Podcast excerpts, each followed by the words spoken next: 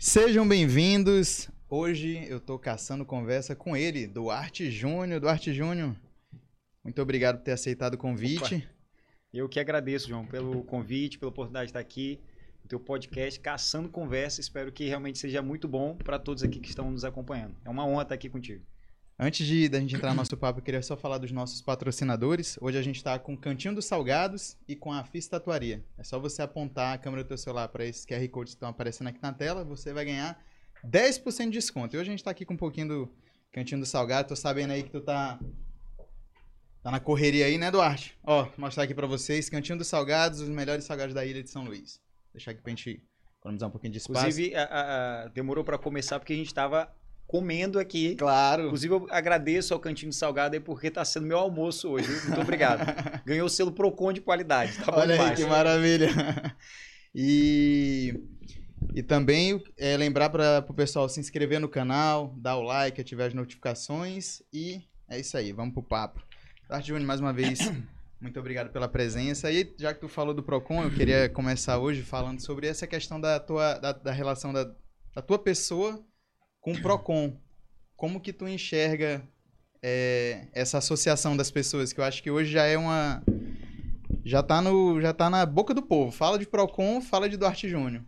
Na verdade, isso é, surgiu assim muito por um acaso. Né? Eu sempre, sempre, é, desde muito novo, eu sempre quis atuar na área do direito, para garantir direitos, é, lutar por justiça. Sempre tinha esse, esse sonho desde pequeno.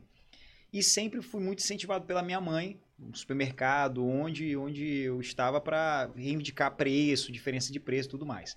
Na faculdade, muitos da minha turma, a grande maioria, falava: olha, eu vou me especializar em direito tributário, previdenciário, administrativo, porque são áreas do direito que, em tese, dão mais dinheiro. Entendi. E eu era o solitário, que já gostava do direito do consumidor e falava: quero me especializar nessa área do direito econômico, direito do consumidor, é, e eu quero viver disso.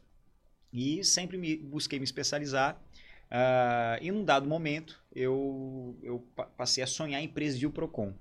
Não é à toa que me graduei em Direito, passei no AB, fiz pós-graduação na UEM Gestão Pública e fiz mestrado na UFMA em Políticas Públicas. No mestrado, eu, a minha dissertação de mestrado é a, a Política Pública de Defesa do Consumidor, a análise do PROCON Maranhão no período de 2010 a 2014, ou seja, estudando o que, que o PROCON fez durante quatro anos e, e por que poderia ser melhor, por que determinada ação foi negativa ou positiva. Deus foi tão bom comigo, tão bom comigo, que durante esse intervalo de tempo, dei palestra de graça na, na, nas, nas, faculdades, na, nas escolas, levando orientação para o consumidor, é, em shopping, tudo que é lugar, advogando nessa área, dando entrevista sobre o tema que no dia 4 de novembro de 2014, Flávio Dino, que foi meu professor, lembrou de mim e me escolheu para presidir o PROCON. Ou seja, eu consegui ter a oportunidade que todo estudioso, professor, pesquisador sonha em ter, que é ter a oportunidade de pegar a tua pesquisa e colocar em prática. Então, quando eu entrei no PROCON, eu já sabia tudo o que ia fazer, porque eu já tinha estudado aquilo no meu mestrado, é, pesquisado sobre o que o PROCON deveria fazer. E em pouco mais de 4, 5 meses, a gente conseguiu bater todas as metas que eram previstas para 4 anos. É, no ano seguinte, eu assumi o Viva Cidadão. Então, a, a, a, é, a gente conseguiu, é, por uma indicação técnica, colocar a teoria em prática. Baixando o valor da gasolina. Em 2015, Sim. a gente entrou com uma ação, aprendendo nos ônibus com mais de 15 anos em circulação, fazendo coisas que muita gente pensava que nunca seria possível fazer. E, e outra coisa é que muita gente não sabia nem que poderia fazer. Que poderia. Né? É, por exemplo, coisas simples. Falei de baixar gasolina, é, aprender ônibus são coisas mais quentes, né? mais, mais pesadas. Mas andava num shopping, é, tinha uma placa que falava: não nos responsabilizamos pelos danos gerados aos veículos estacionados. Aquela placa é abusiva, nula de plano de direito, de acordo com o artigo 51 da Lei 8.078 de 90, com a defesa do consumidor. Eu falava para os meus alunos na faculdade: olha, tá errado, tem que tirar, tem que arrancar aquela placa. Quando eu assumi o PROCON, o que, que eu fiz? Arranquei a placa e coloquei placa adesivos informando que o consumidor tem direito, sim, quando houver dano ou furto. Botei a súmula do STJ, sempre empoderando o consumidor. E esse trabalho foi tão inédito e tão importante na vida das pessoas, de fato resolveu centenas, milhares de problemas que as pessoas até hoje reconhecem esse trabalho, porque viu que a gente conseguiu fazer o que poucos conseguem, colocar teoria na prática, fazer com que a lei que existe de fato possa garantir direitos práticos na vida das pessoas. Cara, isso é muito massa, porque na época eu, eu como eu te falei, né, eu trabalho no aeroporto e aí você, é, eu ouvi a instalação do Procon lá no aeroporto, né, que a gente sabe que companhias aéreas têm direitos e deveres e muitos, muitos passageiros não sabiam, né, os seus direitos, seus deveres.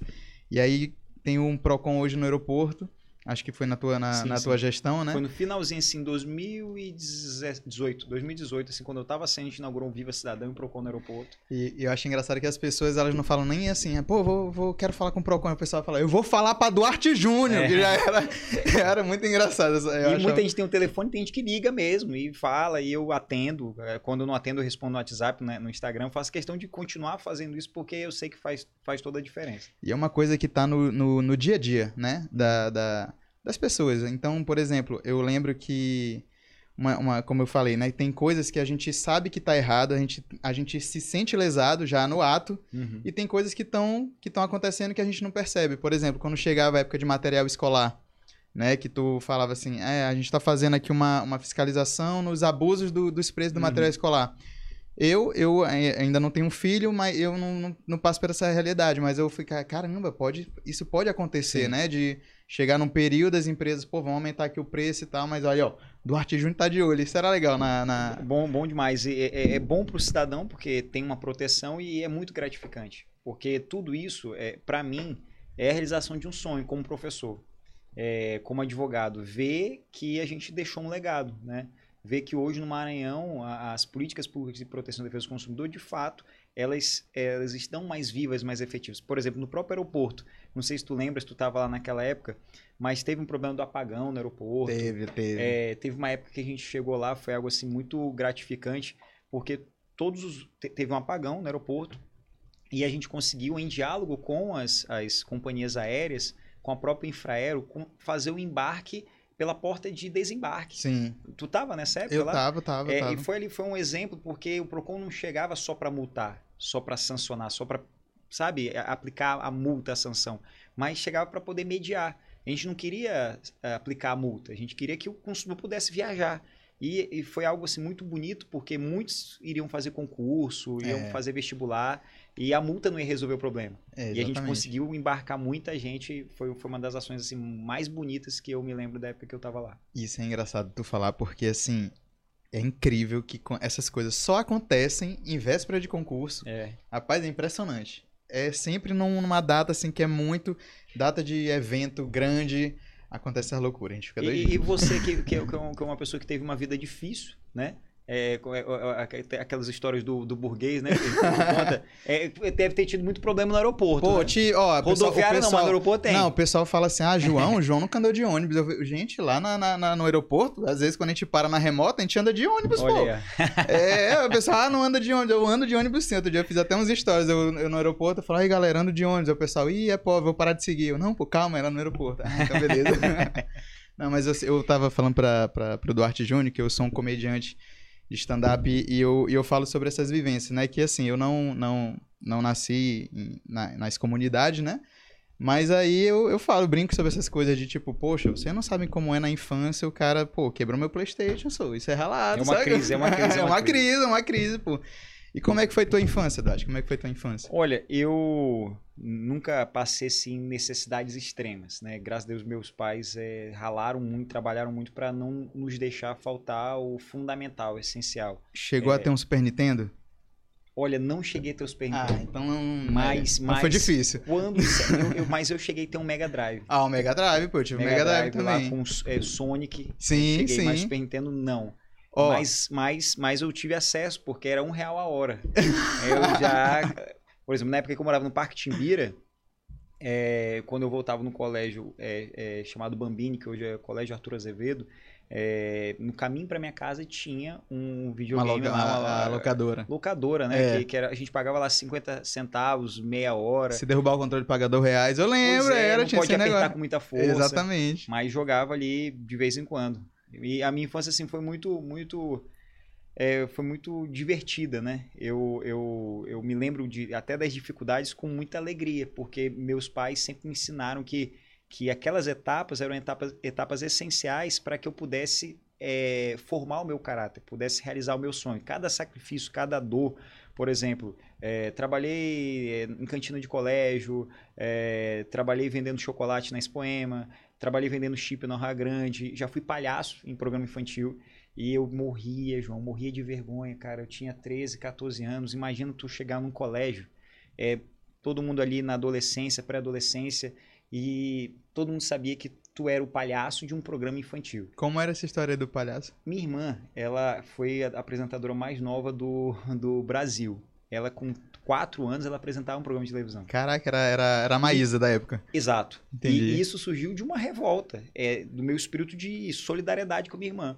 Porque o programa de televisão era um horário arrendado que meus pais é, faziam dinheiro, né? Com patrocínio, permuta. Sim. É, eu me lembro que às vezes a gente. A picanha de ouro. Sim. Não sei nem se eu posso falar aqui o nome do. Pode, pode, aqui tu É, pode ficar à vontade. Tá, então, é, é, tá me devendo um almoço. É, agora, porque você gera um almoço. Ei, mas né? pra nós dois, né, velho? Com certeza. Não só, porque aqui a audiência é- tá grande, É então verdade, tem que pra ter todo mundo. é, É. para mais gente. Então a gente é, é, é, fazia o programa para viver. Sim. É, e minha irmã, já desde pequena, ela gostava muito de se envolver com isso. Eu não era muito tímido, mas muito envergonhado. É, na hora que ela começou a apresentar o programa, com 3, 4 anos, ela não, não sabe ler. Sim. E aí tinha alguns palhaços que auxiliavam ela no programa. É, só que esses palhaços, esses personagens, é, tinham uma ânsia de protagonismo. Hum, E qual, é, qual era a posição do personagem ali? Era dar deixa pra ela ser protagonista. Por exemplo, ó, chama o comercial. Não é o cara falar, tá, o comercial. Era, era, era auxiliar, porque É, ela não entendi. sabe ler. Mas se soprava pra ela, ela mandava. Desenrolava. Rapaz, eu fui vendo todo domingo aquilo ali, eu ficava revoltado. Rapaz, é a Bianca que é apresentadora, gente. É ela que tem que ser a protagonista. Aí eu, num certo dia de revolta, rapaz, eu vou ajudar minha irmã. Ela tinha 3 anos, eu tinha 12, 13 anos. É, diferença de 9 anos, 9 anos e meio. E hum, hum, faltou um pouco de criatividade da minha parte. E eu olhei no programa da Eliana o Chiquinho. Hum, sim. Eu peguei a mesma roupa do Chiquinho com uma Foi diferença. mesmo? Meu Deus, ao invés de pegar, isso, Deus. ao invés de pegar é, tem fotos, é, tem fotos. Ao invés de pegar a, o Corinthians, eu botei o vermelho e preto do Flamengo. Ah, então entendi. era um chiquinho flamenguista e maranhense. e imagina, eu na hora calor da emoção, coragem, vou fazer isso, vou ajudar minha irmã. Beleza. Meu amigo, imagina eu sair do camarim até o estúdio e todo mundo me olhando, rindo, e eu cara fechada, morrendo de vergonha. Aí eu cheguei no estúdio e falei pra minha mãe: "Mãe, tá todo mundo rindo da minha cara". Aí minha mãe pegou assim uma tipo um, um espelho, botou. Tu tá de, tu tá de palhaço. Como é que não vai rir? rir da tua cara. E, meu amigo, aquilo ali foi assim, um exercício que eu era, juro, muito tímido. Eu jamais ia conseguir. Quando uma luz dessa acendesse, eu, eu morria, cara, eu começava a me tremer, ficava meio agoniado. E aquilo ali foi uma força, um exercício que hoje, essa desenvoltura que eu tenho para falar nas câmeras, se deu em razão disso. É, e no colégio era uma vergonha. Oh, palhaço, palhaço, palhaço. Era um bullying. Imagina Sim. você chamar de palhaço com 12, 13 anos. E expoema, lotada. Tipo, calcinha preta ia se apresentar. A abertura do show era Bianca e companhia. Eu lá dançando com minha irmã, rapaz, foi uma foi uma experiência assim que no início foi meio traumática, mas depois eu fui me acostumando, fui gostando. É, e a gente conseguiu, por exemplo, meu colégio, a gente pagava com, com a permuta do Legal. programa. É, é, o co- colégio aprovação, era a permuta que era feita divulgando no programa. Então, é, é, é, esse sacrifício, essas coisas, às vezes essas dores, essas experiências hoje fazem com que eu, eu seja, e assim eu me sinto, uma pessoa mais justa. Olha que legal. Cara mesmo. Muito Ah, bom, vai. pô, muito Olha, bom. isso aqui, ó. Esse aqui é meu pai. Aham. É, esse aqui, é, olha aqui, ó. Ô, Chiquinho, Sou eu. Cara, que loucura, né? que massa, cara. que. É, isso aí, gente. Tu vê que a gente tá num supermercado, eu, eu acho que isso aí é lá no João de Deus, esse supermercado. É, eu não me lembro o nome do, do- do- Era um patrocinador. E a ideia era a gente fazer o Choc Talks, que era o nome do personagem, fazendo compras no supermercado. É, então era o Jabá. Aham. É, é, é, é, Já o era influenciador. uma influência, é, Eu, já era, era... eu, eu- olha, até eu era influência, não É. sabia. Então, é, é, isso aí foi eu, tinha 13 anos aqui. É, e meu pai ali dando as dicas, ó, vai por ali e tal. Eu tava fazendo uma coisa errada, porque é a cara dele, ele tá muito satisfeito com o meu desempenho, né? Não. Eu olho e sorrio, mas às vezes dá vontade de chorar, porque é porque, por exemplo, o lado ruim das pessoas, na campanha para a prefeitura de São Luís, é, atacaram muito isso, né? Ah, como é que um palhaço vai ser prefeito de São Luís e tal? E na verdade é uma atuação artística, é, é um válido, totalmente uma profissão digna, né? Sim, com certeza. E não sabe a história que a gente fez para poder chegar até aqui, né? Isso aí é o que sustentou a nossa casa durante muito tempo. Ah, muito legal, cara, muito legal. Rapaz, tu encontrou rápido. Né? não, isso aí pra, pra, pra, é, pra molecagem, isso aí é terrível. Ah, pois é, ó. Ajudei minha família trazendo alimento, pois é. Isso aí foi uma defesa na época da campanha, 8 de novembro aí. No auge aí do segundo turno. E Duarte, em relação a, a, a, campanhas, tu, tu até comentou, né, que na época de campanha o pessoal vai procurando um monte de coisa, né, para tentar te atacar. Como é participar de uma campanha política? Rapaz, é, eu vou te responder com a primeira coisa que vem na minha cabeça. É, foi um dos momentos mais felizes e mais intensos da minha vida. Porque eu nunca sonhei, João, nunca pensei, nunca, nunca, nunca imaginei assim que um dia eu ia ser candidato a alguma coisa. E isso é o que é bonito da, da história, porque é, quando é, tava falando agora há pouco aqui no, fora do ar, quando o cara tem um pai que é político, um avô que é político, quando vem de uma família de políticos, tu às vezes vai não por vocação, não por, por desejo de mudar a realidade, mas tu vai porque a tua família trabalha é com meio aquilo. que conveniência, é, né? Vai eu tenho que dar seguimento aos privilégios que a gente tem, vamos, vamos seguir em frente. Mas não, eu nunca imaginei. Como é que, como é que se deu essa minha história na política? É, fui advogado, atuando na defesa de causas importantes, sociais, consumidores, trabalhadores, etc., garantia de direitos, e é, presidi o PROCON. Fiz um trabalho muito, muito, muito firme, muito sério. Uh, em janeiro de 2018, no ano da eleição, Flávio Dino me chama. Tu... Nessa, nessa época tu ainda tu não, nunca, não cogitava, nunca, nunca, tava nunca, focado no Procon. E eu, eu, vou te mostrar por que, que realmente eu não cogitava. É, eu tenho hiperatividade. Hum. Eu, eu sou viciado em trabalho. Eu até quero aqui mandar um beijo para a Lenise, para toda a minha equipe, porque é, dar conta de trabalhar comigo na intensidade que eu trabalho são pessoas realmente que têm um desejo de mudar essa realidade. Porque realmente eu sou muito acelerado.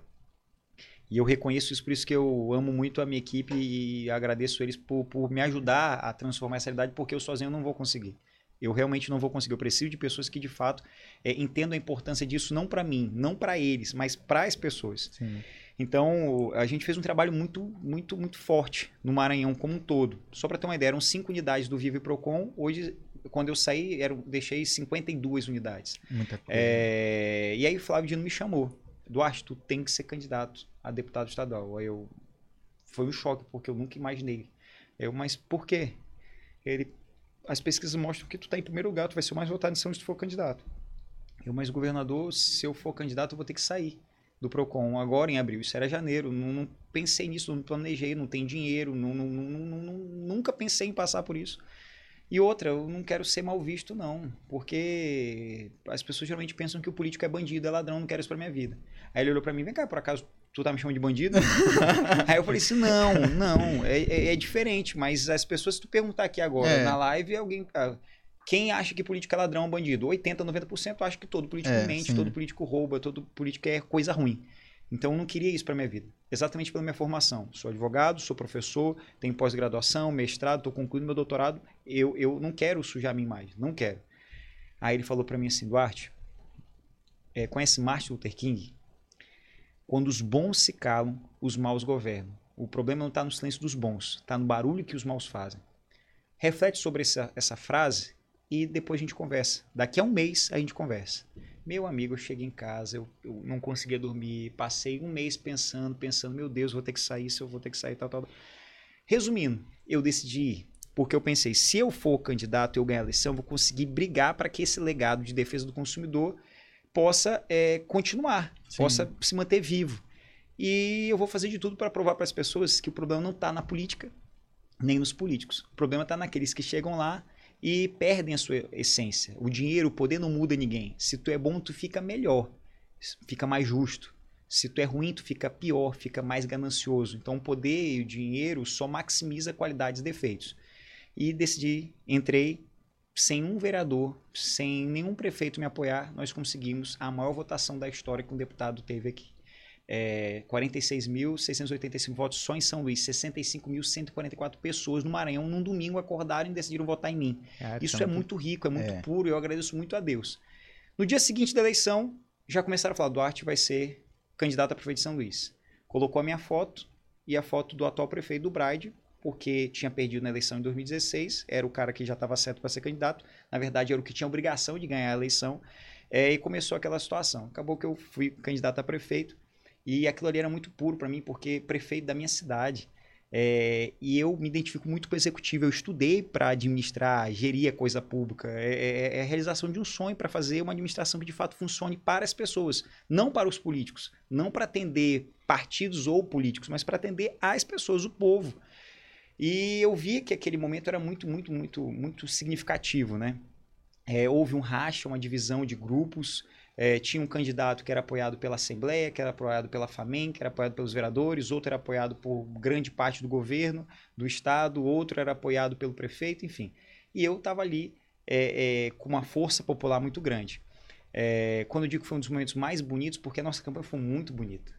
Muito bonita. A comunicação, o propósito da campanha, o Bora Resolver, aquela Sim. coisa foi muito, muito pura e muito verdadeira. Como é que surgiu é, o, o slogan do, o Bora do Resolver Bora? surgiu de uma pesquisa qualitativa é, colocaram pessoas de várias idades, é, pessoas de é, todas as orientações sexuais, é, religião, e colocavam as fotos dos candidatos no painel como esse.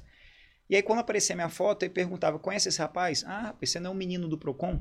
Ah, esse é o Duarte lá do Procon. Rapaz, ele resolve. Ele resolveu um caso da minha mãe com o Equatorial. Ah, legal. Ele resolveu massa. um caso assim com fulano de tal. Ah, rapaz, ele emitiu um documento para mim. Ele resolve. Aquele cara é sério. Quando dá para resolver, ele resolve. Quando dá, ele diz logo. Então, ficou muito forte, Sim. como se a cada 10 palavras que falavam sobre mim, oito era resolver, resolveu, é, resolve.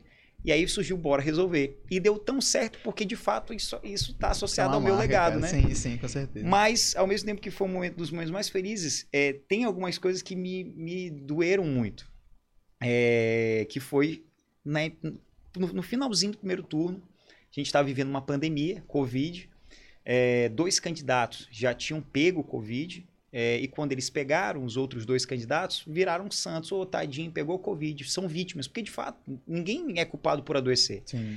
E na reta final da minha campanha, é, eu, eu, eu me entrego muito. Minha campanha é corpo a corpo, é sinal, é caminhada, é correria. Eu perco sempre muito peso, muito peso. Na campanha de 2018 eu perdi 7 quilos. Nessa de 2020 eu perdi uma média de 12, 13 quilos. Caraca, então eu já estava muito fraco, muito fraco, olho fundo. Aí, pessoal, quem quiser emagrecer aí, ó. Vamos participar da campanha. Bora caminhar na campanha que vai dar tudo certo. Então eu já estava muito fraco, muito fraco. E acabei que é, é, eu, eu, eu acabei pegando Covid. E a gente estava sendo testado quase todo dia. Um dia sim, um dia não. Para fazer debate na rádio, Sim. debate na TV, era, era teste. Nossa, É, horrível, né? no dia que eu me senti mal, eu fiz um teste também e deu negativo. Quando eu me senti mal, eu liguei para o meu médico, ele falou assim: passa lá no consultório, porque é importante a gente verificar o que está acontecendo contigo. Eu estava me sentindo, no carro eu já vinha assim, me sentindo um pouco é, é, é, é, Febril. febre, assim, meio, sabe, meio fraco. Só que eu achava que era por causa da perda de peso. Sim. Mas quando eu comecei a caminhar, eu falei assim, cara, não dá. Eu liguei pro médico, fui pra, pra clínica, só que antes de passar da clínica, é, eu tinha que esperar ele chegar. Aí eu fui para pro escritório. Lá no escritório eu fiz outro teste e de novo deu negativo. Então, tanto é que quando deu negativo, eu comecei a comemorar. Porra, não tô com Covid, graças a Deus. E fui, por precaução, fazer um outro exame e tomar vitamina na veia. É, para recompor, enfim, toda aquela perda de, de, de, de, de vitaminas, enfim. É, fiz o, o teste e fui para a clínica. Tava tão fraco, tão fraco, que quando eu comecei a tomar a vitamina na veia, eram nos dois braços ao mesmo tempo. Caramba. É, antes de tomar duas injeções só com vitamina mesmo para recompor, eu, eu, de fato fiquei, tava muito fraco. Eu dormi, me apaguei. Quando deu umas 10 para as 5, eu acordei, tava terminando lá, é, eu desci para pegar o resultado com a minha esposa. Rapaz, quando deu o resultado de Covid, eu chorei tanto. Foi a segunda vez na minha vida que eu mais chorei. Mais chorava, chorava, chorava, chorava, chorava, chorava. Porque naquela época também tinham é, é, esses testes. É, era muito complicado, porque você sentiu os sintomas, aí fazia o teste, aí o PCR dá negativo, aí É. você faz outro, aí dá, dá, dá positivo, aí você fica meio E, perdido, assim, né? Eu, eu chorava, assim, é- é- é- eu, eu não, não- eu tentando assim lembrar detalhes, mas não era nem pela doença em si. É, é porque eu, eu, tava, eu não tava mal, eu, eu não tava me sentindo mal, eu tava me sentindo cansado, Sim. somente cansado, eu precisava dormir.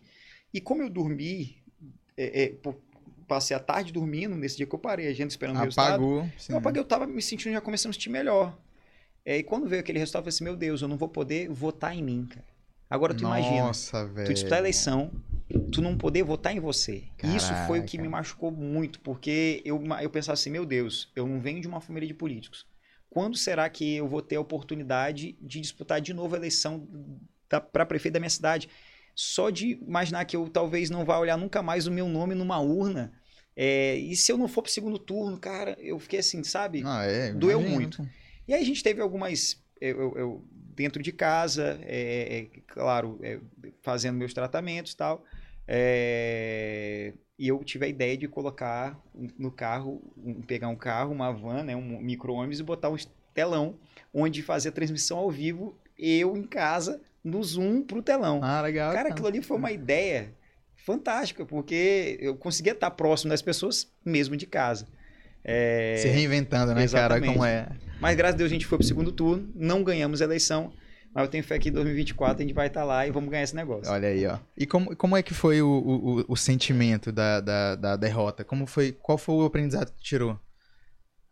Olha, eu sou muito religioso. De fato, eu acredito em Deus, é, leio a Bíblia e eu, eu, eu foi, foi é tudo muito mágico, sabe? Porque eu me esforcei, depois do- de ter voltado da Covid, me curado, é, 10, 11 dias fora, é, eu senti um calor das pessoas muito forte. Minha mãe, na minha ausência, foi pra rua, é, com muita gente apoiando ela.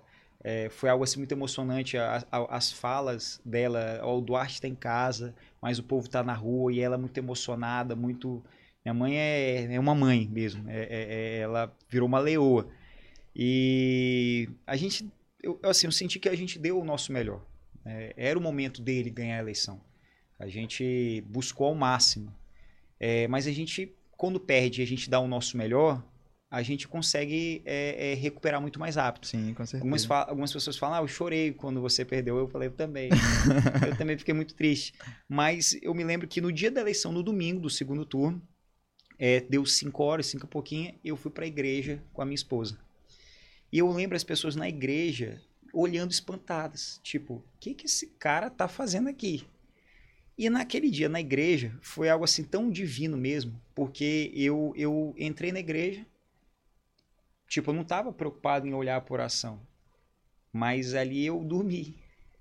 E, é, tipo, eu senti um pouco a- aquela situação mais pela minha esposa, porque eu meio que descansei do tipo assim, eu dei o meu melhor. E tem uma passagem na Bíblia que é Eclesiastes 3. Há tempo para tudo. Ah, tu vai a chorar. Duarte. É. Senhor, tu vai fazer eu Não, chorar aqui também, não, senhor? não. Rapaz, Há tempo- rapaz, eu sou fraco, Há senhor. tempo para tudo entre a terra. Tempo para plantar e tempo para colher. Sim. E ah, o fato de estar ali na igreja, é, na hora que terminou a missa, na hora que eu pego o celular e vejo, começo a ver, a, a primeira mensagem que eu vi foi é, alguma pessoa falando que, do resultado. Aí nisso, quando eu olho para a porta da igreja, tinha dois amigos meus, advogados da época de colégio, que estavam lá e a cara deles assim de tristeza. E naquela hora eu não, eu, eu tava, naquela hora eu tava muito forte. Só fiquei triste quando olhei minha esposa chorando. Ai, e aí quebrou. eu abracei ela e tal. é, o padre veio, todo mundo, as pessoas começaram. Acho que ali naquele momento as pessoas que votaram no, no Bride estavam lá, começaram, meu Deus, o que, que eu fiz? Por que, que eu fiz aquilo? E eu firme, firme e forte. E eu falei assim: não, vamos para casa. Só que no meio do caminho eu falei assim: não, não vou deixar o povo só. Vou lá no nosso comitê.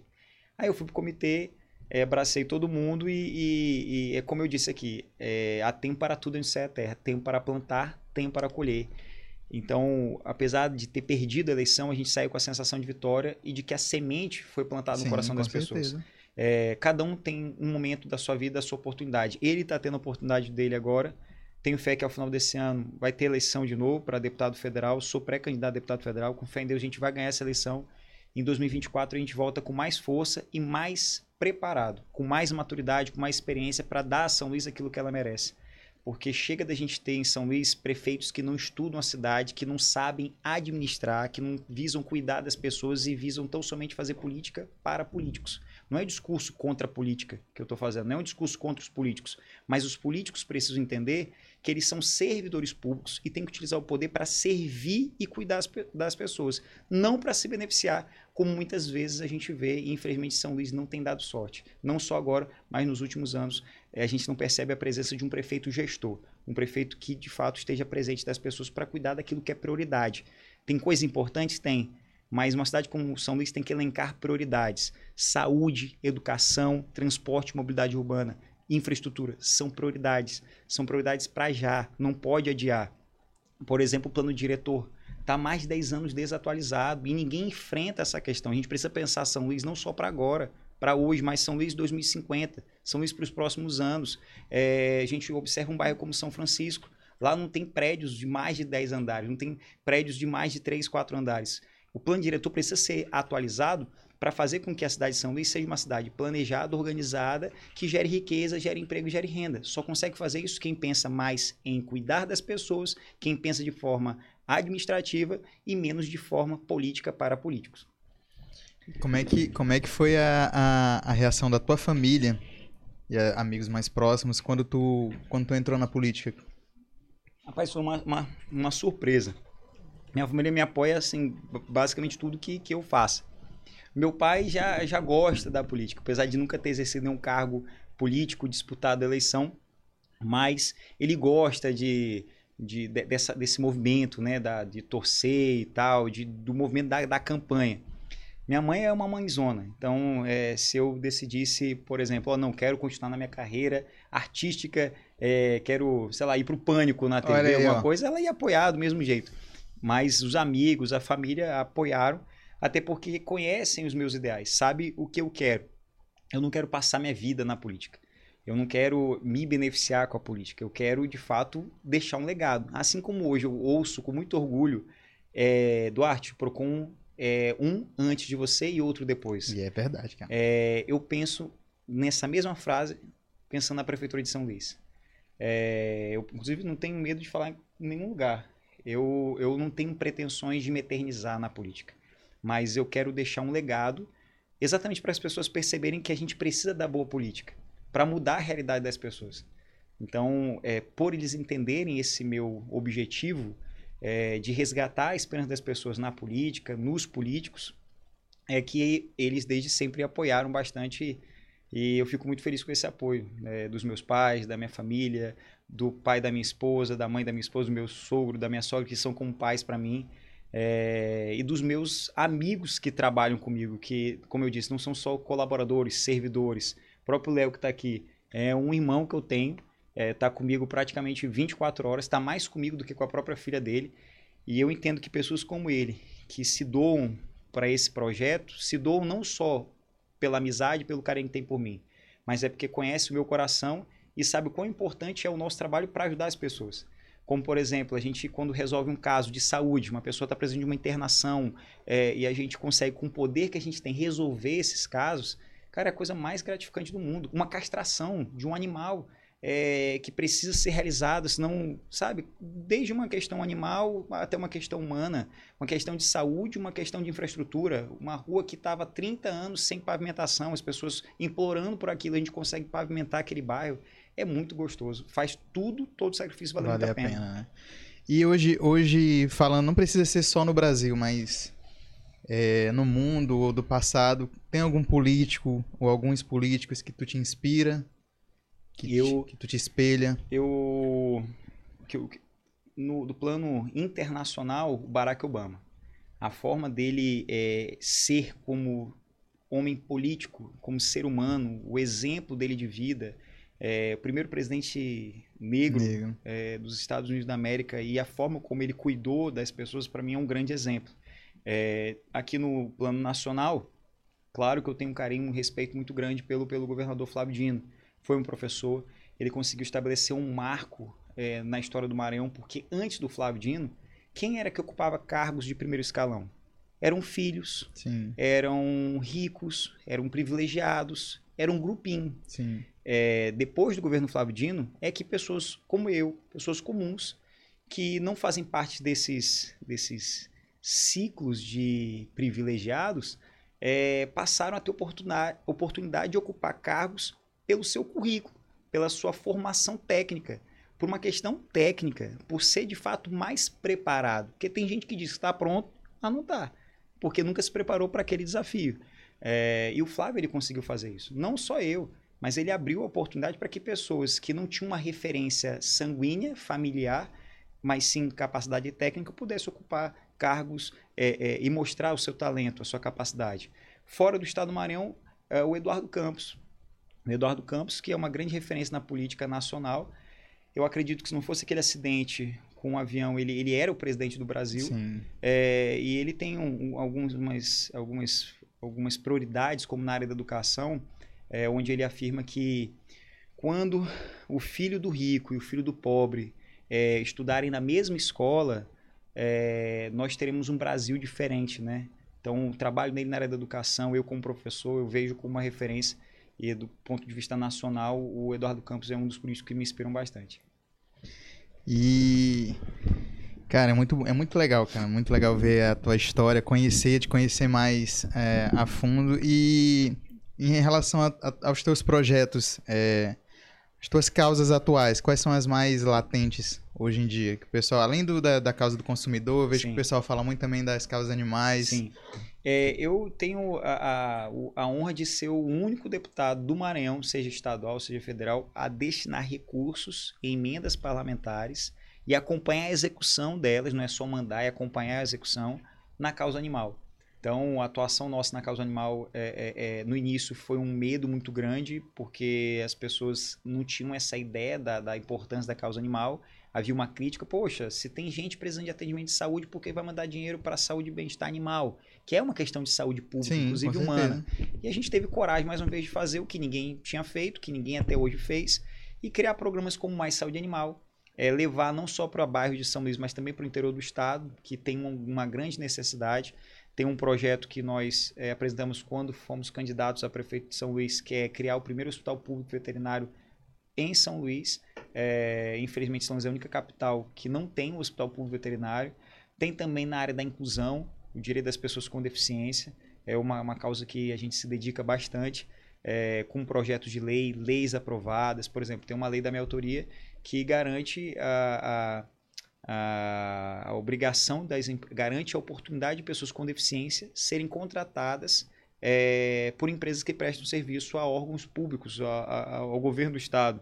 Infelizmente, pessoas com síndrome de Down, pessoas com autismo, não são contratadas é, pra, é, para o mercado de trabalho, para desempenhar uma atividade, uma profissão, mesmo tendo condições de fazer. Só Sim. precisa de uma oportunidade, ou seja, é um projeto que visa, que hoje é lei, é colocar a inclusão em prática. Falar inclusão é muito fácil, mas colocar na prática, poucos fazem, ou quase ninguém no Brasil faz. Não é à toa que se tu olhar no estado, não só no estado do Maranhão, mas no Brasil, nenhum governo contrata pessoas com síndrome de Down. Contrata pessoas com autismo para trabalhar. E eles têm condição de fazer. Precisam só serem estimulados e terem oportunidade. Então, causa animal, a, a, a causa da pessoa com deficiência, a, claro, a causa da defesa do consumidor, a educação. É, como professor, eu sou o deputado que mais recursos mandei para a educação. E olha que um deputado estadual tem só um milhão e meio em emendas, o federal tem de 30, 50 milhões em emendas por ano.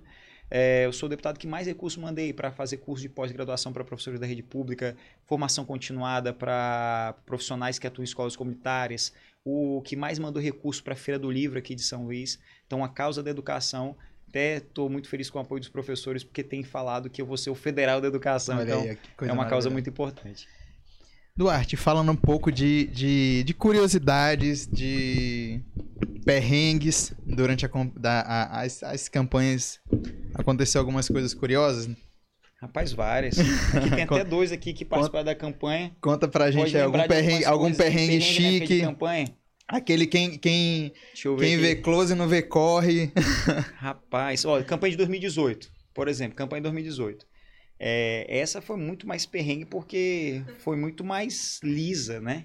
É, é, foi minha primeira campanha. Aí de prefeito muita gente vem para ajudar, para se mobilizar. Mas 2018 era eu, a Lenise e o Léo é, pensando Na vídeo, raça. fazendo vídeo e tudo mais. E um dia eu falei assim, gente, eu tenho que fazer caminhada, tenho que fazer reunião, tenho que fazer isso, tenho que fazer aquilo. Poxa, vocês não pensam nem mesmo o local onde a gente vai fazer o vídeo. Era um vídeo para falar sobre é, um, pro, um programa de geração de emprego e renda. E eu fiquei logo estressado, gente, pelo amor de Deus, eu não acredito que vocês não pensaram onde a gente vai gravar o vídeo. Só que o estresse se dá não só pelo fato de não terem pensado um local pra gente gravar, mas porque a gente não tem tempo. Na campanha Sim. tu tem que gravar vídeo, tem que editar vídeo, tu tem que fazer uma caminhada, tem que fazer reunião, tem, tem um monte de coisa pra fazer. E aí eu no carro agoniado, gente, onde é que a gente vai fazer, onde é que vai fazer, vai fazer? Aí eu, na hora que eu chego, eu bato assim na porta do carro, para o carro. Nisso, para o carro, Léo quase bate o carro, que foi? eu pronto ali. E então isso foi uma, uma das coisas assim, mais engraçadas. E o vídeo ficou sensacional. Tipo, poxa, como é que vocês não pensam um lugar pra gravar o vídeo? E agora o que a gente vai fazer? Eu paro o carro, bem ali.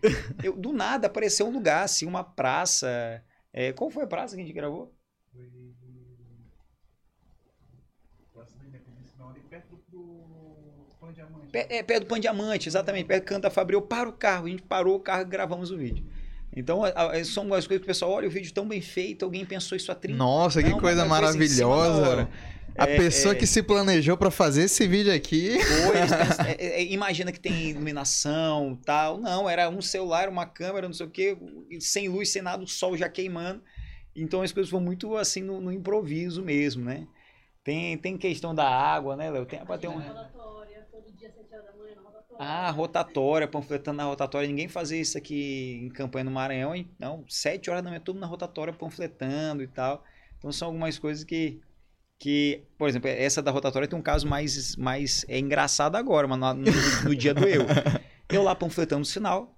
Hoje eu, eu sei que mais gente me conhece, né? Sim. Mas na época, eu, eu- primeira campanha para deputado estadual, eu no sinal pedindo voto. Aí todo mundo me recebendo muito bem, pegando o panfleto, beleza, eu argumentando. Um cara parou com o carro.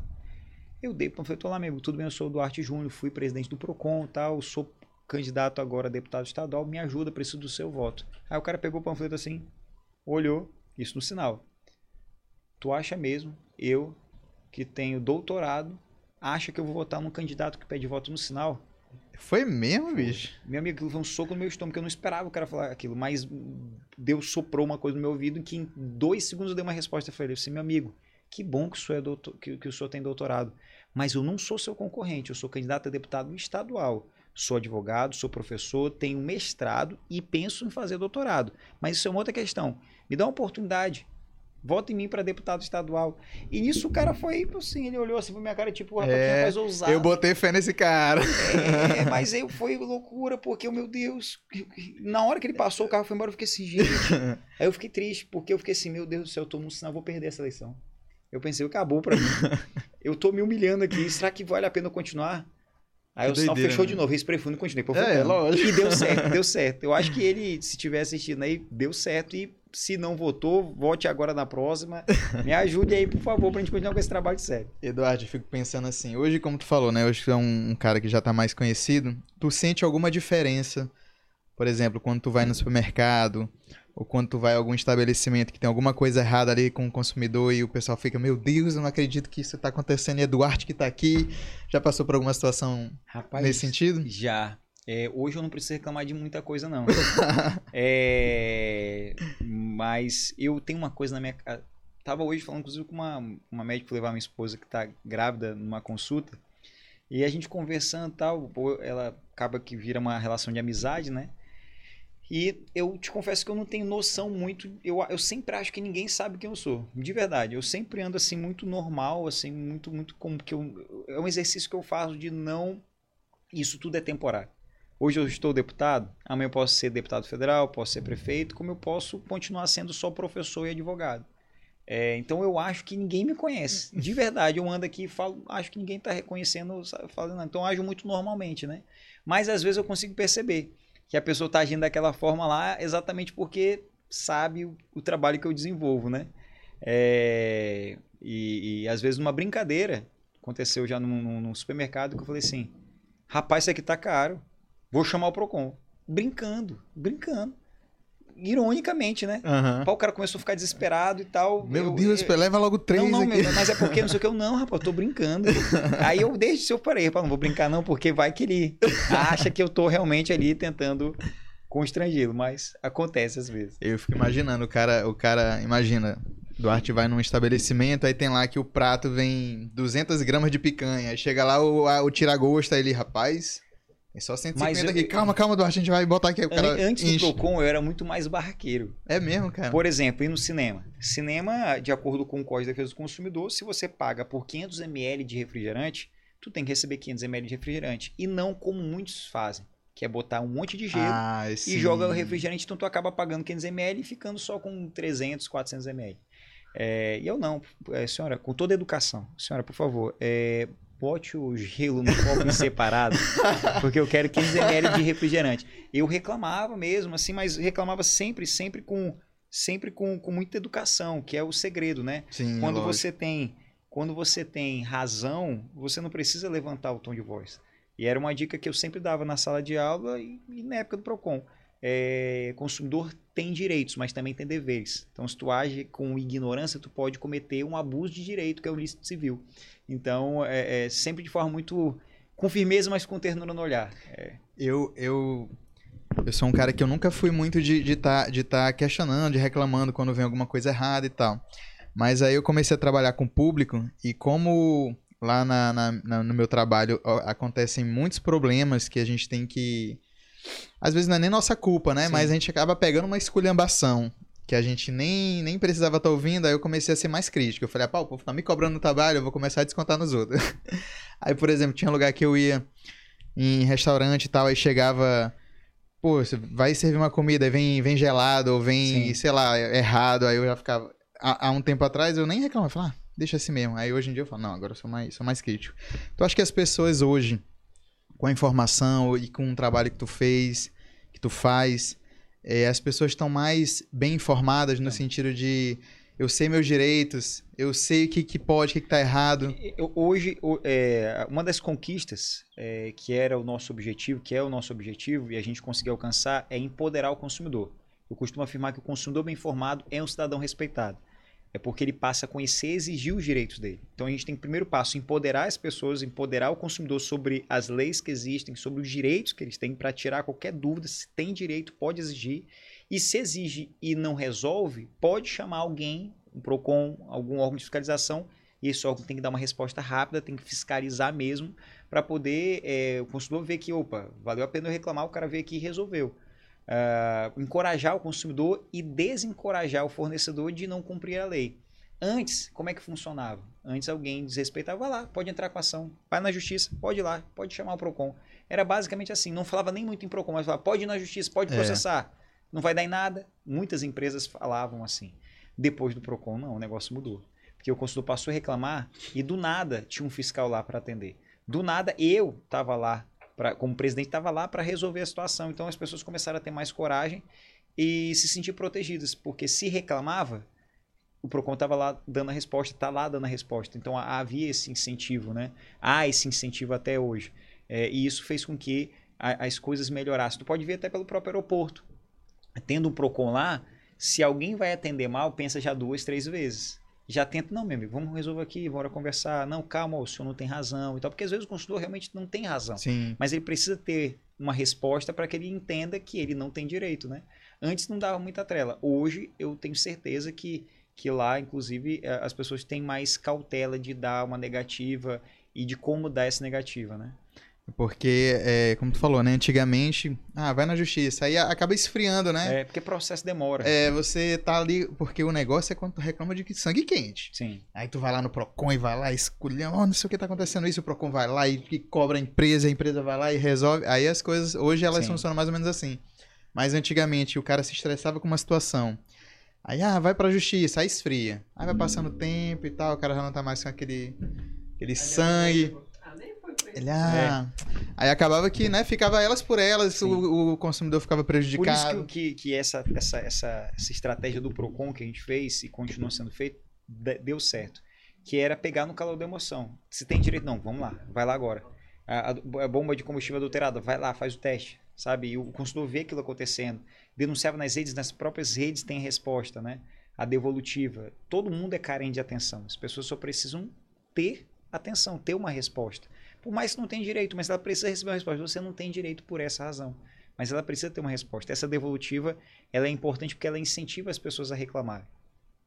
E essa, e essa, e, e hoje eu acho que tu talvez é, sinta isso, talvez não tenha sido nem teu objetivo, mas hoje tu acha que tu tem fãs, pessoas assim que ficam, cara, eu acho que sou teu fã, porque, poxa, hoje eu conheço meus direitos, eu sei o que que eu. Eu não, não Eu- tinha eu- essa ideia. Eu recebo Como é que é o carinho da galera carinho contigo? nas redes e nas ruas, né? É, eu costumo afirmar assim, tem gente que, que gosta muito, que ama muito, é, pelas mesmas razões que outras odeiam. Hum. Então o segredo é tu seguir tua essência, porque tu tem que entender onde tu precisa melhorar, evoluir, amadurecer. A gente está em constante aprendizado, isso é muito importante. Mas a tua essência, ela, ela não muda. É como eu disse, o poder e o dinheiro não muda ninguém. Se tu é bom, tu fica ainda melhor. Se tu é ruim, tu fica pior. Se tu é justo, tu fica ainda mais caridoso, ainda mais altruísta. Se tu é ganancioso, tu fica ainda pior. Então, maximiza qualidades e defeitos. E a essência da pessoa não muda é, mas ela pode sempre melhorar, né? É, e, e- e nas ruas eu percebo isso. Poxa, pessoas defendendo, brigando, é, incentivando. é, E eu agradeço muito esse carinho deles. Que eu acho que essa é a mesma razão que alguns não gostam.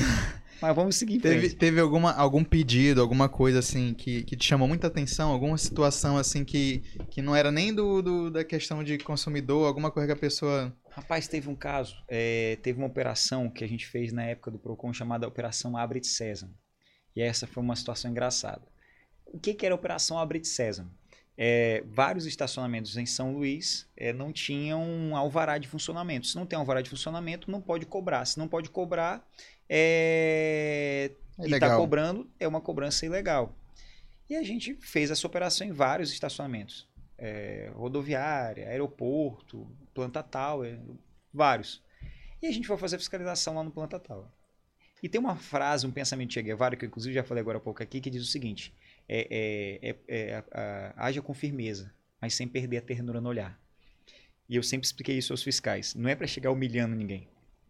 Tem alguns outros advogados fora do Maranhão, no Maranhão, enfim, que são muito firmes, sabe? Assim, Sim. muito pesado. Vou chamar a polícia, vou prender, não sei o que, não sei o que, não sei o que, para criar aquele sensacionalismo. Isso é ruim. Porque do outro lado do balcão, e tu é prova viva disso, tem um pai de família trabalhando para botar comida dentro de casa. Então você tem que defender o consumidor? Sim, mas não precisa humilhar o fornecedor, muito menos o seu empregado pre- preposto da empresa. E eu sempre fui muito assim, sabe? Muito cauteloso, muito cuidadoso nesse, nessa abordagem. E no estacionamento, a gente foi impedir a cobrança. A a planta tal. E lá a dona era uma, é uma senhora, idade de ser minha mãe, quase vó. E eu, muito cuidadoso, falei assim: olha, minha senhora, a senhora não pode cobrar aqui pelo estacionamento, porque a senhora não tem alvará. Então eu estou aqui notificando, suspendendo a cobrança. A partir de hoje, esse estacionamento vai ter que liberar as cancelas, abre de sésamo, né? Vai ter que, vai ter que suspender a cobrança e quem quiser estacionar aqui vai estacionar. É, e nisso ela ficou desesperada, que é um negócio de anos da vida dela. Ela nunca tinha alvará. Começou a, a ficar nervosa, a chorar, tudo mais. Eu sentei com ela, olha, fica calma, porque eu vou lhe ajudar. É porque tá errado, é ilegal, mas eu vou lhe ajudar. Eu lhe garanto que eu vou lhe dar toda a assessoria para que a senhora possa, junto à prefeitura, que é burocrática, de forma desburocratizada, a senhora possa formalizar a sua atividade, ter um alvará e voltar a cobrar. Eu lhe garanto que eu vou lhe ajudar. E eu falei isso de tão coração, eu gosto de, olhando os olhos, acolhendo ela, que ela fez algo totalmente inusitado. Ela, tu me ajuda? Eu, eu lhe ajudo. Eu só não posso deixar a senhora cobrar mais porque está errado. Eu preciso lhe notificar, mas eu vou lhe ajudar. E de fato a gente ajudou. Mas ela sentiu tanta confiança naquilo que eu estava falando que ela abriu a bolsa, tirou uma foto, uma foto assim, tipo 15 por 20, da filha dela. E falou assim: Você é casado? Aí eu pra ela assim, eu não entendi a pergunta. Você é casado? Aí eu falei, eu, eu na verdade nem falei, eu só fiquei sem entender. Eu falei assim, olha, essa aqui é minha filha. É, você não quer namorar com ela? Então isso foi muito assim. E o pior de tudo é que eu conheço a menina, Vitória, ela é da área de publicidade. Eu tô dizendo logo tudo, qual era o estacionamento, porque ficou uma coisa Olha, tão- Vitória, Vitória estiver namorando hoje, A- foi a tua mãe tá te espalhando por aí, Vitória. A Vitória. Não pode fazer um e- favor e- pra tua mãe que tua mãe fica tirando Olha, foto. é, a minha, minha memória é boa. Eu lembrei até o sobrenome. O nome da Vitória, é- o apelido dela é Vicky Monteiro. Eu conheço. Aí, ó. E estudou, estudou, ela estudou no Santa Teresa, é isso? Foi, eu estudei com ela no Selma. Pois Aí, é. ó. Ó, o Vi- ó, o Vicky. Fez publicidade ela. Exatamente. E aí, meu amigo, essa história me marcou. Um dia depois, meses depois, eu fui dar palestra numa agência de propaganda e tudo mais. E eu fui contar essa história. E aí, quando eu vejo, eu lembrei a foto, da, da foto. Eu, eu, eu conheço tua mãe. então, aquilo foi assim. É um exemplo que, de fato, pra tu ver, a gente fechou o estacionamento da moça, da senhora, e ela pegou aquilo que é mais importante na vida dela, a filha, e falou assim: Você não quer conhecer minha filha? Então, eu achei aquilo muito bonito, Um porque. menino educado, bonito, resolveu meu problema. Olha aqui, ó, minha filha tá se envolvendo só com gente ruim. E, e- e- e, assim, pra, pra, pra- depois a gente, claro, deu toda a atenção, não só para ela, mas para os outros, que a gente suspendeu a atividade, a cobrança, para formalizar. É, e isso foi, foi um caso inusitado que realmente foi muito, muito, muito divertido, né? Porque não precisa virar inimigo, né? Sim, exatamente. E essa ideia de harmonizar os interesses, o próprio CDC prevê, né? É, é, é, é justamente o que, tu tava falando, né? Que a questão não é chegar multando, Uhum. penalizando, vou fechar aqui teu negócio. Não é isso, né? Sim. É chegar, regularizar pra ficar Sim. ok pra todo mundo, né? Pra que, pra que seja. para que funcione, funcione bem. E perrengues de. que mais? Eu gosto, eu gosto de saber dos perrengues, eu gosto de saber da- da- das, das resenhas. E o- as pessoas, elas, elas te pedem muita coisa nas redes sociais, alguma coisa que às vezes tu, rapaz, isso aí eu não consigo resolver, infelizmente. Rapaz, tem, tem, tem de tudo, assim, muito pedido de emprego. Infelizmente a inflação tá muito grande, crise, é, tem muito pedido de emprego e aquilo ali machuca bastante, porque tu quer resolver e não dá. É, não dá para tu empregar todo mundo, É. não dá para conseguir emprego para todo mundo, mas eu tento ao máximo, pego o currículo, tento indicar para algum local, vejo quando surge, eu tenho um sistema de monitoramento é, de demandas é, que eu controlo todas as demandas do gabinete, todos os pedidos. Então, às vezes, algumas pessoas se surpreendem. Poxa, passou um ano e meio, recebe uma ligação do gabinete. Olha, lembra que tu um dia pediu um emprego disso? A gente conseguiu uma vaga aqui, vai lá fazer o teste, vê se, se- você se identifica. É, como pedidos de cestas, pedido de várias coisas, né? É, tem algum pedido, deixa eu ver, tem um caso engraçado, rapaz, tu lembra aqui? Ah, acontece isso é legal. em casa. e, e realmente, às vezes, a pessoa não entende assim, que às vezes não dá pra ir assim na casa toda Sim. hora, né? Mas são pedidos assim, poxa, esculhambo. É um absurdo. Faz um ano que eu chamei pra tu vir aqui em casa pra tomar um café. E eu não tô tomando café nem com a minha esposa. É, e isso me machuca bastante, porque eu quero ir. E eu me esforço muito pra ir, né? Mas às vezes a pessoa acha que lá no meu Instagram eu só recebo aquela mensagem. Mas, mas é, são mensagens, tem nudes também, tem, tem Mentira, sério, cara? Olha aí, que doideira. eu quero dizer que eu eu olho, gente. É, mas eu não respondo, não. é, melhor tá? não, cara. Porque eu sou casado, é. É, mas tem é de tudo. Mas loucura. E a pessoa pensa assim, pô, vou mandar aqui uma teta, vai que, né? Vai que- Do nada. É, E aí o cara leva um susto, né? O cara tá aqui, É. Ê, rapaz, o que é isso, bicho? Do nada. é uma. Assim, é, é- eu agradeço toda a demonstração de carinho afeto. Eu, eu fico muito feliz, né? Pelo carinho. Mas eu sou casado, gente, pelo amor de Deus. Eu, eu quero mandar um beijo pra minha esposa. Karen, eu te amo, a mulher da minha vida. Pensa numa mulher paciente. é, e que eu sou apaixonado demais. A, a minha história com a Karen, abrindo aqui um parênteses. Não, a gente tá aqui, aqui é resenha, a gente É, fala é- de é tudo. de tudo, mas. É, mas é Como- porque tu falou de mensagens inusitadas. Sim, é, é- isso é. As pessoas acham que a gente. Eu não sei, a pessoa acha assim, vou mandar pro Duarte, vamos ver se ele responde. Vai lá, vou, vou, eu quero dizer assim, quero aproveitar. Eu vejo, mas eu não respondo, tá? É, assim, não porque. Eu só. Eu não quero nem entrar nesse mérito, mas Galera, é porque. segura a onda. É, mas eu entendo isso como uma demonstração de carinho, né? É, mas enfim, falando da minha esposa, a Karen. ah, eu sou muito feliz de estar com a, com a Karen, de ser casado com ela, porque foi, a, foi uma forma muito, também muito natural nossa relação. Eu conheci a Karen no mestrado lá na UFMA. E a gente nunca teve nada assim, a gente nunca pensou assim, ah, vamos namorar. E quando eu era mais novo, olha que coisa. Eu muito ali fã dos filmes da Disney, cara muito romântico. Eu ficava imaginando assim, rapaz, será que eu já conheço a mulher que eu vou me casar? Será que eu já conheço a mãe dos meus filhos? Inclusive tinha uma música de Paulo Ricardo que era mais ou menos assim, onde não vou cantar, mas é, minha voz é péssima, mas a música eu vou só a letra, abre aspas, Paulo Ricardo. Onde está meu amor? Quem será com quem se parece? É a música, ela tem essa letra, né? Eu ficava pensando, rapaz, onde está meu amor? Quem será quem se parece? Tal. Eu ficava pensando, será que eu já conheço? E a Karen foi muito engraçada, porque eu conheci ela no mestrado, paguei algumas cadeiras com ela e nunca tivemos nenhuma relação. Depois eu assumi o Procon. de alguns anos. E ela fez um processo seletivo para entrar no Procon. E ela é mestre em políticas públicas pela UFAM, professora e tal. Eu, poxa, legal, quero ela na equipe, muito capaz, muito competente. No Procon também nenhuma relação. Só que a gente ficou muito amigo, muito amigo, muito amigo. Assim, ao ponto de, tipo, no olhar a pessoa entender se estava bom, se estava ruim, se era para mudar alguma coisa. É, é, e eu acabei, a gente acabou se apaixonando. E a gente se apaixonou de uma forma tão legal que foi pela amizade. É, é, não é aquela relação tão somente física. E eu acho que isso que é, é a coisa mais pura da nossa relação, que, que faz com que a relação seja mais forte. Primeiro a gente ficou muito amigo e depois a gente se apaixonou e hoje estamos esperando nosso primeiro filho que vai nascer dia 22 de junho. Ai, que Então coisa é, maravilhosa. é, é, é algo assim que eu desejo para qualquer pessoa. Primeiro busque alguém que seja sua amiga, seu amigo de verdade, Parceiro, para né? depois né, pensar em outras coisas. Porque se for só aquela relação física, carnal, é, crises acabam desgastando e dissolvendo a, a relação. Vocês já estão juntos há quanto tempo? Eita, agora tu me pegou. me lascou. Eu sou ruim de data demais. Pula, pula! É, mas é, desde 2017. 2017, 2017. é, tenho cinco anos. Eu também tô com minha esposa desde 2017. Beijo, Lara. Tu ia falar alguma coisa, Peter Parker? Tu ia falar alguma coisa? Lembrei, 8 de setembro de 2017. Pronto. Olha aí, ó. Eu Quer, quer ir pro chat ao vivo? Vamos, bota no chat aí, ver o que o pessoal tá falando. Joga lá. tiver muita coisa, pessoal vai perder as coisas. Ah, entendi. Mas só dá uma lida aí, vamos ver se tem alguma coisa. Ó, obrigado por ter colocado um Procon em Chapadinha. Leila Opa. Maria Silva do Nascimento.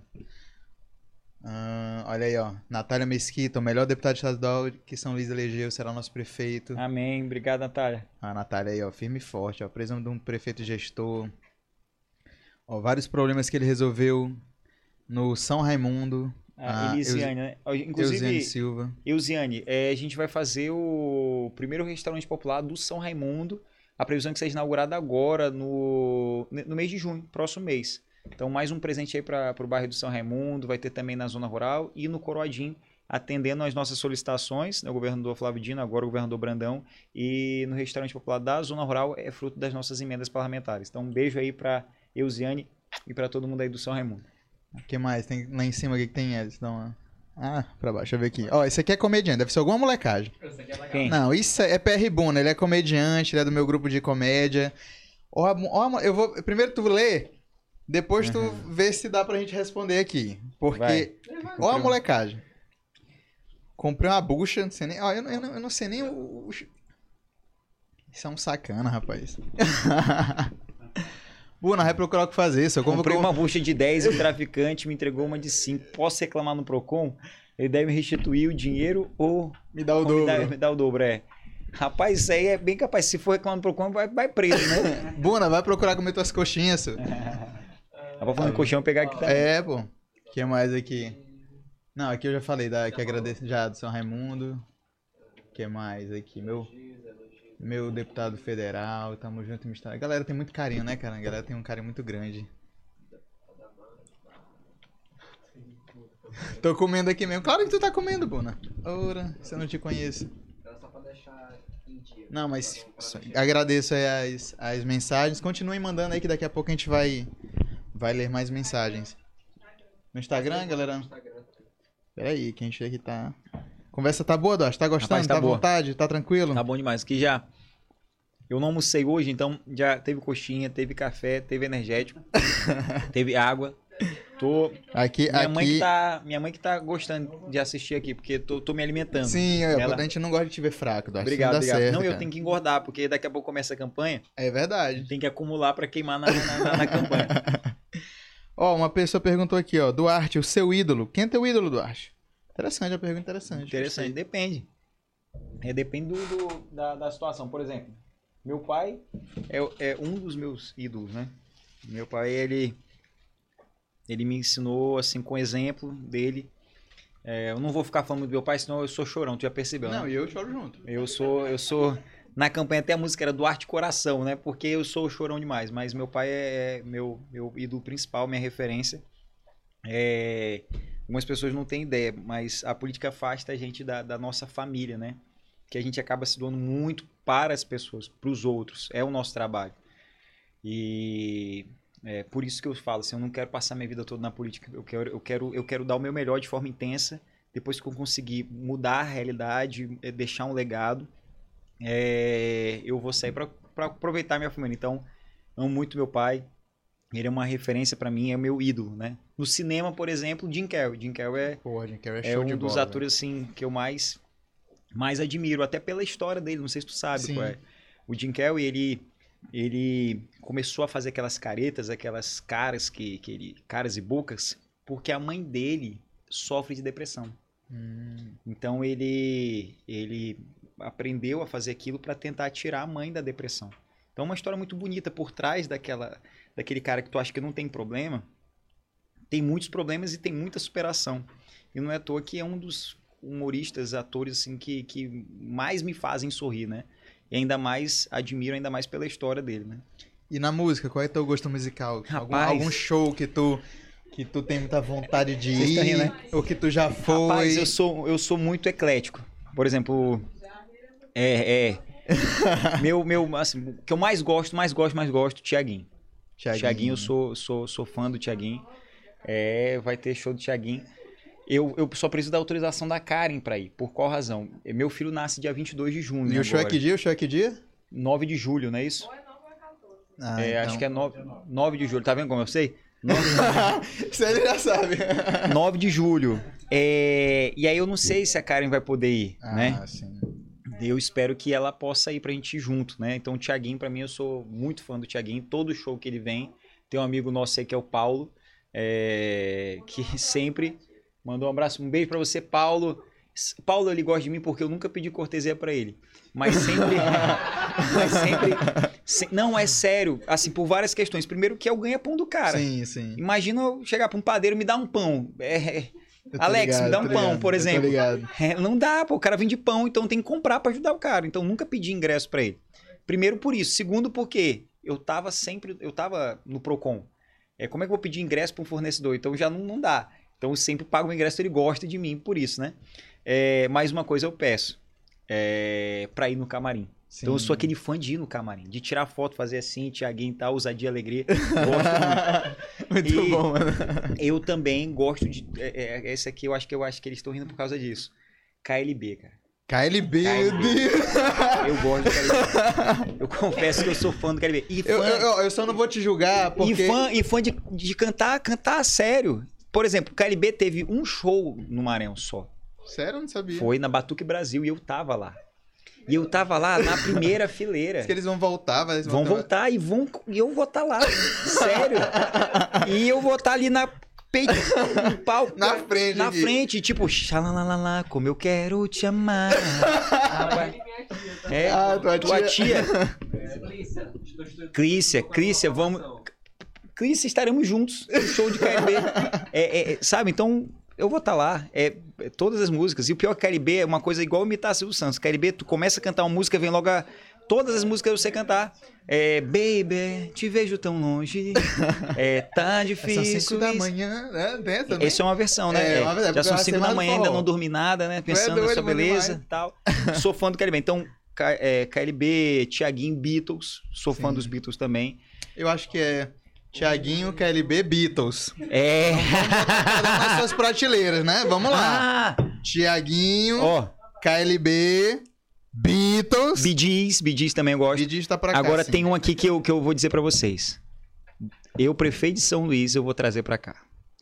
É pra tocar mesmo, assim, um show tipo Carnaval Beira-Mar, é Pablo Vittar. Tu é louco. Pablo Vittar é bom demais. Pablo Vittar... E o quê? É, Bom demais, Eu não é vou doido. Pablo Vittar é, é- é arrebenta. E é maranhense, cara. Sim. E é maranhense. Então, é, é- é- sou fã do Pablo Ó, Vittar. essa questão... Pablo Vittar, se você estiver nos assistindo, eu sou seu fã e eu quero tirar uma foto com você. sou fã do Pablo Vittar. Ei, eu Beijo pra Pablo. também, né? Ó, sobre Marafolia, é algo que, que tem que voltar. Sabe? Eu não vivi a época do Marafolia, cara. Como não? Tem não quantos vivi, anos? Eu tenho 30, cara. Eu não vivi. Eu tenho 35 anos, não viveu porque.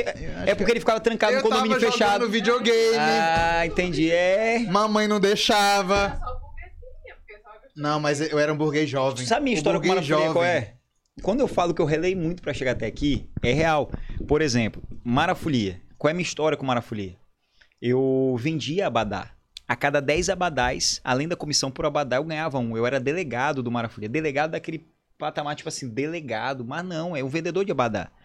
É, então eu vendia abadá para poder ganhar dinheiro. Então marafolia gerava muito emprego, renda, não só Sim. os cambistas, mas era muito caro o abadá. Era tipo caro. abadá do Nana, né? O, o da Claudinha Leite, que me esqueci agora o nome lá, é, babado novo, era mais barato, né? É, mas era muito caro. Eu vendia abadá, não comecei como delegado, comecei como um vendedor lá, é atrelado a um delegado, Dimitri. Não sei se vocês conhecem Dimitri, que eu, é louro, era um dos delegados principais. Eu era, eu era, eu era comissionado do Dimitri. então, é, eu, eu, Não, eu, tenho Marafolia- que, eu tenho que viver marafolia, Não. cara. É porque, na verdade, quando eu comecei a sair, curtir e tal, eu já tava bem no finalzinho do marafolia. Então eu não. Mas aí. era, era, era bem legal, bem legal. O que, o que eu preciso é o Estado funcionar, garantindo segurança, infraestrutura, é, impedindo que haja um impacto nocivo ao meio ambiente. Mas, por exemplo, se Salvador é Salvador, é porque se incentiva a cultura como uma forma de ah, não só acesso à cultura, mas também geração de emprego Gerar- e renda. Exatamente. Por exemplo, uma das propostas minhas da, da campanha para prefeito é criar as áreas de livre cultura e turismo. Por exemplo, a área onde tem a beira-mar é, é uma área que não tem residência, não é uma área residencial, é, que pode ter eventos até o amanhecer. O show do R Safadão que teve agora recentemente. Todo o Brasil funciona até amanhecer. Aqui não, vai até duas da manhã, porque tem uma lei de 2009 totalmente provinciana que limita a realização de eventos até duas horas da manhã. E as pessoas de fora, elas estranham, né? Elas Claro. estranham, elas ficam o quê? Duas horas da manhã eu tô saindo de casa. Não é, não é para poder colocar evento até amanhecer em tudo que é lugar, não, mas estabelece zonas, Sim. áreas de livre cultura e turismo que não tem residência, por exemplo, ali na beira-mar, onde hoje tem o terminal da integração, aquilo ali pode ser transformado numa área aberta para realização de eventos até o amanhecer, que tem como fazer um cinturão de, de segurança. Até porque é, é, é, não é uma área de, que tem vários acessos, tem uma entrada e uma saída Sim. né? É, e é uma área que São Luís pode ter. Imagina, São Luís tendo uma área para que os produtores possam fazer eventos, para que os fazedores de cultura possam fazer eventos o ano todo, não só por um mês, dois meses. O, o fazedor de cultura, ele come todo dia e o ano todo. Não só agora em junho, Em julho, João, é, né? é, complicado. é o ano todo. Então, a gente precisa pensar na cultura, ainda mais São Luís, que é uma cidade turística, é, que não perde nada para nenhuma outra capital do Nordeste, no Brasil, como uma forma de garantir que São Luís entre no calendário de grandes eventos nacionais e internacionais. Ó, a questão que tu falou da, da, da Pablo Vittar é, é um exemplo de artista que hoje eu vejo assim, que eu fui saber que ela era maranhense depois que já tava É. estourado. Como é que tu, hoje tu pensa, por exemplo, hoje eu sou comediante daqui de, de, de São Luís, Maranhão, a gente hoje, a gente fazendo shows pela cidade, a gente percebe que as pessoas falam muito assim, ah, eu nem sabia que tinha comédia aqui em São Luís, eu nem sabia que tinha comediante aqui em São Luís, e tem muitos, e tem muitos comediantes muito bons. Hoje a gente se apresenta em bares e, e- e- e em shows pela cidade, mas a gente sempre espera vir um cara de fora pra gente poder pedir uma oportunidade pra abrir um show, pra poder para poder é, mostrar o nosso trabalho, pra assim a gente começar a gerar ali o, o- o- um burburinho. Nossa, Sim. tem comediante daqui de São Luís, que bacana, não sabia e tal. Hoje você tem alguma alguma questão, alguma proposta, alguma coisa visando os artistas locais? É, é muito mais fácil para mim falar porque eu fui um artista local. Sim. É, e eu sei o que é uma permuta, eu sei o que é desvalorização para conseguir um patrocínio para um show em São Luís de um artista maranhense, ludovicense, um programa local. Então, é, é, quando aquela velha frase, eu sei onde o calo aperta. É, eu sei o quão importantes são essas oportunidades para tu mostrar o teu talento. Por exemplo, Circo da Cidade. Não existe. O Perguntaram aqui do circo, deixa eu ver. O Circo da aqui. Cidade, e- eu fiz uma apresentação, quase caguei. Te emociona. Eu fiz uma apresentação é, é, especial de Natal Bianca e Companhia, chegando com o helicóptero do GTA, com o Papai Noel, eu, Choque Tox e Bianca. É, eu cheguei lá no Circo da Cidade. E aquele Circo da Cidade pode ser algo tão importante para os artistas terem um palco para poder se apresentar, como também durante todo o ano é, oficinas, concursos para que as crianças de escolas públicas, crianças de bairros mais é, vulneráveis possam ter acesso a um aprendizado. é, que não seja um artista com sucesso nacional ou internacional como a Pablo é, mas que seja alguém que vai ocupar sua cabeça, ter disciplina para poder ser um profissional que vai ser independente, porque vai estar inserido no mercado de trabalho. Cultura é vida, a arte é importante. É, e as pessoas precisam olhar para a cultura de, de uma forma é, diferente. Né? Sim. A cultura como acesso a direito social fundamental, está lá no artigo 6 da Constituição Federal de 88, mas a cultura, sobretudo, como acesso a oportunidades. Não, eu, eu fico muito feliz de, de, de- saber. É, e em relação a, a- a lazer, hobby, que, que tu gosta de fazer, Eduardo? Quando não tá nessa correria, tu ainda, tu ainda lembra o que, que é um hobby, o que, que é um. Rapaz, olha, eu vou dizer o, o que, que não, tá, não tá dando realmente é, é, pra. Não, não- é, é correria mesmo, mas uma coisa assim que eu gosto. São coisas simples. Por exemplo, é, é, praia. Eu amo praia, adoro ir pra praia. Ir com a minha esposa, ir com minha, minha cachorrinha, a Judite. Judite, é, daqui a pouco figura. com o Luca. É, e a Judite é a única pincher que eu acho que no fundo, no fundo, ela pensa que é uma gatinha. Porque ela é mansa, cara. Ela é pacífica, ela não quer guerra com ninguém. Que massa. É, é, aquele momento ali de correr na praia com ela e tal, ficar com minha esposa, aquele sol é, é- é bom demais. Então, meu lazer, assim, que vai ali me é, re- re- resgatar as energias, repor as energias, é, é a praia. Praia, mergulhar na água salgada ali é, é bom demais. Qual que é teu time? Tu torce pro Flamengo, não é isso? Torço pro Flamengo. Tu é fanático? Como é que é? Como é que tá a relação com o futebol? É tranquila, tipo, como todo flamenguista. Feliz. Tá de boa, né? Satisfeito. Tá suave. Tá É, suave. Nunca, nunca viveu uma Série B. É verdade, é, é, verdade. é algo assim bem, bem interessante. É bem, torce pra que time? Eu torço pro Flamengo também. Olha, eu, pessoas felizes. Lógico. Né? Vê o Léo, coitado. Torce pro, pro, pro, pro Vasco. Tem um coração forte, né? Tu gosta de ir pra estádio, curtir? Gosto, gosto. Aqui, aqui no Maranhão, eu, eu tenho uma relação assim de torcer ah, um pouco mais pro, pro Sampaio, Uhum. né?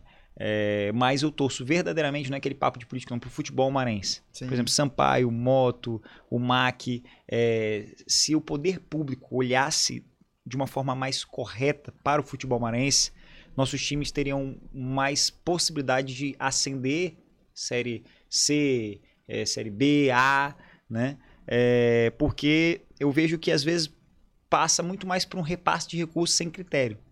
Eu entendo que se o poder público eh, fomentasse escolinhas de futebol eh, pelos bairros da ilha, pelos bairros de São Luís, onde essas escolinhas, ah, os times maranhenses como Sampaio e o Moto recebessem recursos a mais para poder levar esse, esse, esse, o acesso a esse esporte para as comunidades, a gente teria um, um caráter social muito importante, ia ter recurso dentro dos times, os times iriam descobrir novos talentos, esses talentos que eh, poderiam não só jogar nos times maranhenses, mas poderiam ser vendidos para times nacionais ou, eh, de outros estados, times internacionais, eh, e com certeza com a comercialização do par desses atletas, ia colocar mais dinheiro no- nos cofres dos times. Sim. Porque, infelizmente, o futebol passa pelo recurso, passa pelo dinheiro. Então não tem como o Moto, que é um time que tem uma torcida apaixonadíssima, é, é, é, progredir se não tiver dinheiro, se não tiver um- um, Uma é, estrutura. uma estrutura como, por exemplo, o Atlético Paranaense tem. É, então eu vejo o esporte dessa forma. A gente vê o Inhozinho Santos. É, é um estádio belíssimo que fica no centro, da, da- no coração da nossa cidade. Caldeirãozão ali. poderia ter naquele estádio uma parceria com a iniciativa privada, é, como outros estádios, o Palestra Itália, por exemplo, que na verdade é, É, na Neoquímica também. da- é, é. Allianz, não é isso? O estádio do Palmeiras? Allianz Parque. É, ali foi uma parceria com a iniciativa privada, fazer a mesma coisa aqui no Inhozinho. É, ia gerar muito mais condições para trazer eventos, para trazer eventos esportivos, para um, um- um verdadeiro palco né, para a, a realização de, de eventos esportivos, né, que os times daqui não têm as- a- essas condições. Então eu acho que é, é- um caminho. Cidade de São Luís, o maranhense, ele, ele, ele, ele gosta muito disso. Não é à toa que quando tem um jogo, todo mundo vai. É, quando tem um espaço para prática de esporte, todo mundo vai. É, se faz uma praça, bota uma gosta, né, ciclovia, todo mundo vai. Como, por exemplo, uma ideia nossa. Nós fizemos aqui uma indicação nossa, parceria inclusive com a Equatorial, que é a ciclofaixa. Ciclofaixa turística, que liga ali a Ponta da Areia, Península, até a litorânea, fechando nos domingos. Foi uma ideia que a gente fez há dois, três anos, há três anos três anos atrás, que pegou. Tu olha que tá dando congestionamentos. Um monte de gente com bicicleta, é pessoa idosa, pessoa jovem, é criança, é, sabe, é coisa mais linda do mundo. E a nossa ideia original é ligando da litorânea até o, o centro, até a, a, a, a, beira-mar. ah, e enche, porque as pessoas Sim. precisam dessa, dessa só, só de uma oportunidade, né? E fica até conhecida, por exemplo, eu fui a São Paulo há, há pouco tempo e já é conhecido, já tá na domingo, a Avenida Paulista Sim. fecha e tem atrações e tem tudo, e é um, um entretenimento pra família, um lazer, é importante realmente. Eduardo, a gente já tá chegando aqui a uma hora e quarenta de, de, de conversa, pra gente finalizar vou te fazer duas perguntas. Primeiro, uma hora e meia, eu falei o quê? Ah, então tá de boa. não, mas eu acho que tem esposa, esposa grávida em casa, não tem que. É, teus projetos futuros, hoje, me fala. Tá focado hoje.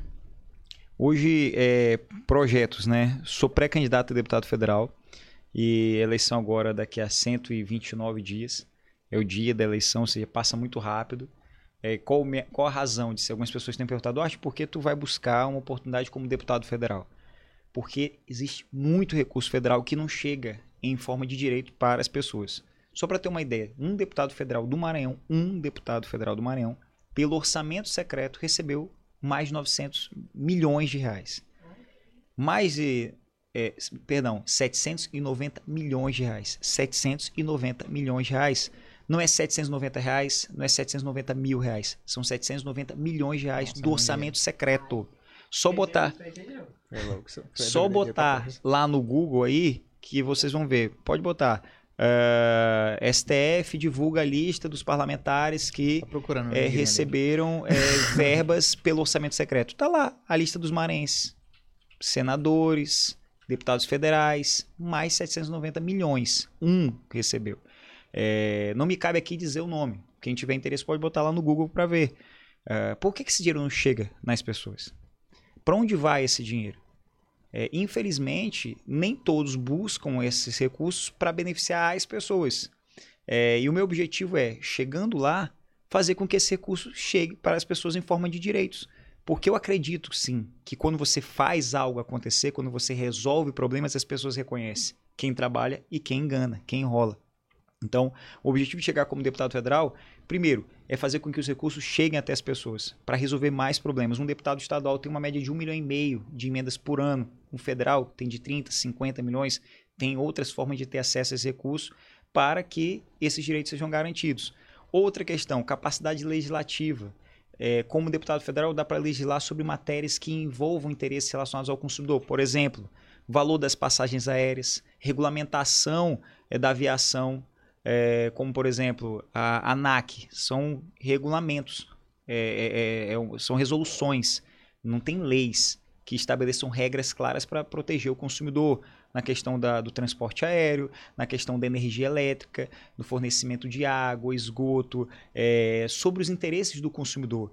A gente vê o combustível cada vez mais caro, a gente não vê nenhum deputado federal do Maranhão batendo nessa questão. Então, meu projeto imediato é, é disputar a eleição ao final do ano para deputado federal. São 18 vagas. Espero ter a oportunidade de pegar uma dessas vagas e ser o federal da ilha. O federal de São Luís não tem um deputado federal da ilha, né? É, e claro, representando não só os interesses de São Luís, da ilha, mas de todo o Maranhão, como a gente fez até hoje. De forma, é, é, no segundo momento, a médio prazo, é, vi para disputar a Prefeitura de São Luís. 2024, com fé em Deus, sendo deputado federal, venho para disputar as eleições para fazer uma gestão de fato impactante, que as pessoas sintam orgulho, assim como eu fiz por onde eu passei. Dá para fazer, a gente consegue fazer, só precisa ter essa oportunidade, só precisa ter essa chance. Que isso, muito bom. Não, só a título de cu- de curiosidade. Eu não vou falar o nome. Não, não fala que tu, tu guarda a molecagem, tu guarda a molecagem. Ó, 22 milhões, Peter Parker 17 é. milhões e Gold. 26 milhões. Só três aqui do Maranhão que eu olhei aqui. Aí, ó, tá Aí vendo? quem quiser olhar aqui, vai lá. né? Quem quiser que procure. Esse aí que é de qual? Do, do G1, esse aí? É. Tem uma lista completa aí. E, e uma pergunta que eu sempre faço para os convidados que passam aqui é a pessoa que está começando, aquele garoto jovem que quer se formar em direito, quer buscar um, ser advogado, professor, entrar na política. Qual que é a tua dica para essa galera que está querendo Tá começando, galera tá começando. Eu vou repetir a mesma frase que eu falei agora há pouco, é, de Martin Luther King. Quando os bons se calam, os maus governam. O problema não está no senso dos bons, está no barulho que os maus fazem. A política, ela perdeu toda a credibilidade, mas o problema não está na política.